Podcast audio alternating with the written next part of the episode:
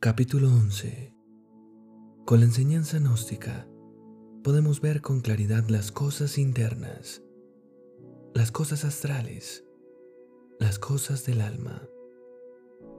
También podemos darnos cuenta que el cuerpo físico jamás ha estado solo. Aparte de él, tenemos seis cuerpos más. Solamente comenzando ahora mismo podríamos verlos.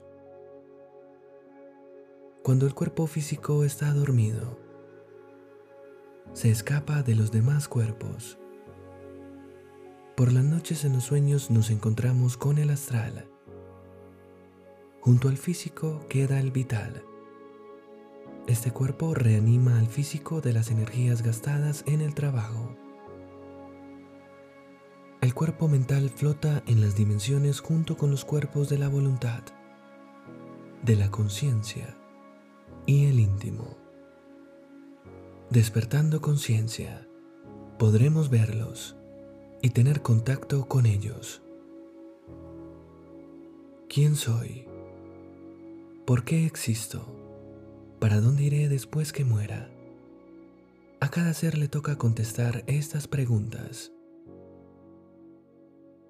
Pues estas tres preguntas están hechas directamente a su interior. Casi la mayoría de la humanidad vive ocupada pensando en quién es en realidad. Pero no se ha puesto a trabajar para lograr tener contacto directo con el Padre interior, el íntimo. Cuando comenzamos a trabajar con los tres factores, vamos teniendo información de nuestra conciencia y ella nos da la enseñanza necesaria para saber vivir feliz. El maestro interno de cada quien está a la orden. De cualquier discípulo que quiera entrar a trabajar por despertar conciencia.